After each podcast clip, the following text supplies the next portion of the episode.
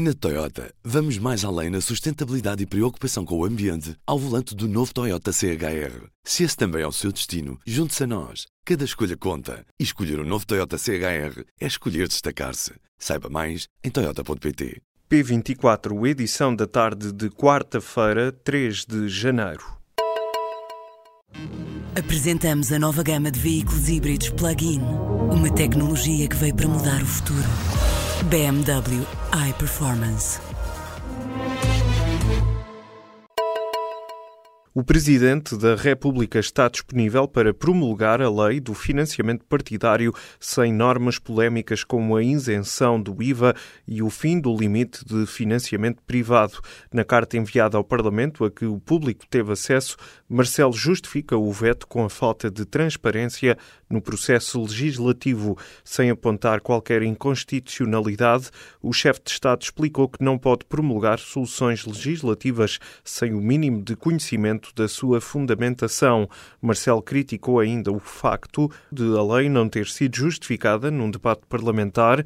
O veto do diploma tem de ser apreciado em plenário nos próximos 15 dias, mas não obriga já a alterações ou a uma votação de confirmação. Os partidos podem deixar essa decisão para mais tarde. O PST vai esperar pela eleição do novo presidente, agendada para 13 de janeiro, para discutir as alterações à lei do financiamento dos partidos. Em declarações aos jornalistas no Parlamento, o deputado social-democrata Hugo Soares disse encarar o veto presidencial com naturalidade e lembrou que o presidente está no exercício dos seus direitos. Assim, a posição do PSD só deverá ser tomada em fevereiro. Já o PCP anunciou que vai votar pela confirmação do diploma. Os comunistas criticam aquilo que dizem ser uma insidiosa campanha antidemocrática assente na mentira sobre o assunto. Sobre a mesma polémica aprovada 21 de dezembro, o Bloco de Esquerda já se tinha mostrado disponível para melhorá-la. Também o PS quer tornar o processo mais transparente. O Governo já publicou as novas tabelas de retenção na fonte de IRS em Diário da República. Isto significa que o pagamento dos salários e de pensões de janeiro será efetuado de acordo com as novas regras previstas no Orçamento do Estado. Este ponto prevê um desagravamento fiscal para a maioria dos contribuintes. As tabelas foram publicadas na noite de terça-feira em Diário da República através de um despacho do Secretário de Estado dos Assuntos Fiscais para verificar se vai ou não haver um aumento do salário líquido já em janeiro, basta comparar as tabelas de IRS de 2017 com as tabelas de 2018 disponíveis no Portal das Finanças. Os senhorios com contratos de arrendamento assinados entre 1966 e 1979 podem atualizar o valor da renda em 1,12%. Trata-se da mesma percentagem que pode ser aplicada aos contratos posteriores. O valor da correção extraordinária para estas rendas foi fixada numa portaria publicada nesta quarta-feira em Diário da República. Esta atualização é determinada pelo valor final do índice de preços ao consumidor sem habitação que se fixou em agosto em 1,12%. Este valor corresponde a cerca de o dobro dos 0,54% que esteve na base da atualização do corrente ano. Os médicos internos que deixem o interior do país arriscam ficar três anos de fora do Serviço Nacional de Saúde. A medida consta numa proposta de decreto-lei em que o Ministério da Saúde faz regressar, além disso, as vagas preferenciais para vincular especialistas aos hospitais carenciados. Na prática, os médicos internos vão voltar a receber incentivos para escolherem hospitais com carências na área de especialidade, onde terão que trabalhar durante três anos após o fim da formação. Caso quebrem o contrato, os médicos ficarão impedidos de exercer no Serviço Nacional de Saúde durante três anos. Esta é uma das alterações ao regime jurídico do internato médico a que o público teve acesso. A proposta datada de 6 de dezembro ainda irá a Conselho de Ministros. Neste decreto-lei há ainda outras novidades, como a de os candidatos poderem ter de pagar pelo exame de acesso ao internato e a fixação na lei de um limite máximo de 12 horas semanais de trabalho na urgência. Já é uma certeza, carne vermelha em excesso prejudica a saúde, mas os cientistas quiseram perceber as razões e finalmente encontraram as respostas. Especialistas norte-americanos descobriram que um gene produz um açúcar tóxico que contribui para que o consumo da carne vermelha seja prejudicial à saúde. A conclusão surge num artigo numa revista científica da Universidade de Oxford. Em declarações ao público, um dos cientistas confirma que o consumo de carnes vermelhas está sobretudo associado ao cancro do colo retal, uma das principais causas de morte por cancro em todo o mundo. A partir desta quarta-feira, Raríssimas tem uma nova direção. A mãe de uma menina de 3 anos com uma doença rara foi eleita presidente da instituição.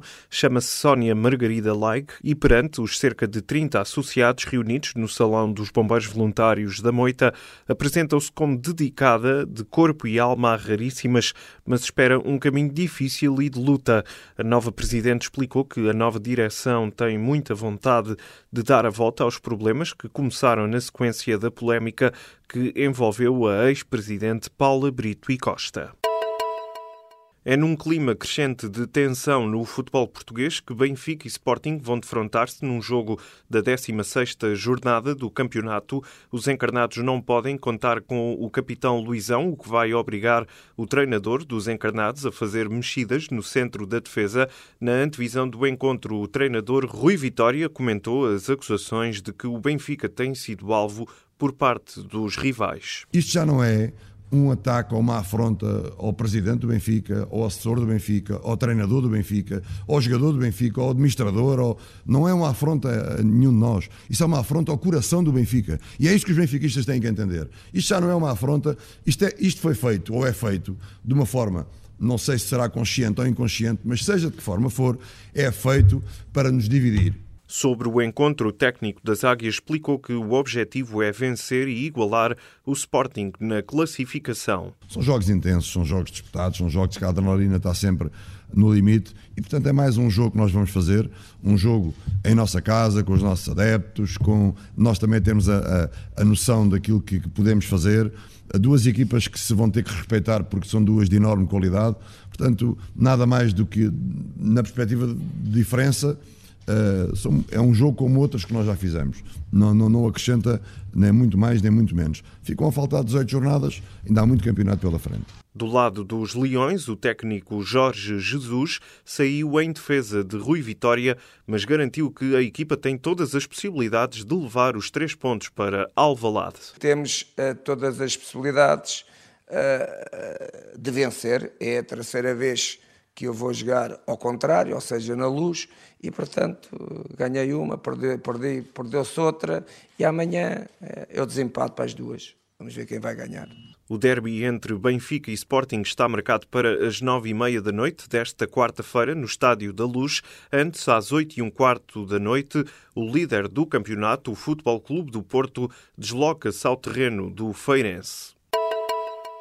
No primeiro dia do ano, a Islândia passou a ser o primeiro país no mundo a tornar obrigatória a igualdade salarial entre homens e mulheres. Desde segunda-feira que está em vigor o diploma aprovado em março de 2017 que proíbe as empresas de pagarem salários superiores aos homens em relação às mulheres pelo exercício das mesmas funções. A nova legislação obriga empresas públicas e privadas com pelo menos 25 trabalhadores a apresentarem um certificado oficial de cumprimento de uma política de igualdade salarial. A Guiné Equatorial diz que evitou um golpe de Estado nos últimos dias de 2017. A informação foi transmitida pelo Ministro da Segurança, que acusou um grupo de mercenários que queriam atacar o chefe de Estado. O país, liderado por Teodoro Obiang há 38 anos, integra a comunidade de países de língua oficial portuguesa desde 2014. No dia 30 de dezembro, o Obiang já tinha feito referências a uma guerra em preparação com o objetivo de o derrubar. Em comunicado, o Ministro da Segurança explicou que a tentativa do golpe de Estado foi bloqueada com a colaboração dos serviços de segurança dos Camarões. Na Toyota, vamos mais além na sustentabilidade e preocupação com o ambiente ao volante do novo Toyota CHR. Se esse também é o seu destino, junte-se a nós. Cada escolha conta. E escolher o um novo Toyota CHR é escolher destacar-se. Saiba mais em Toyota.pt.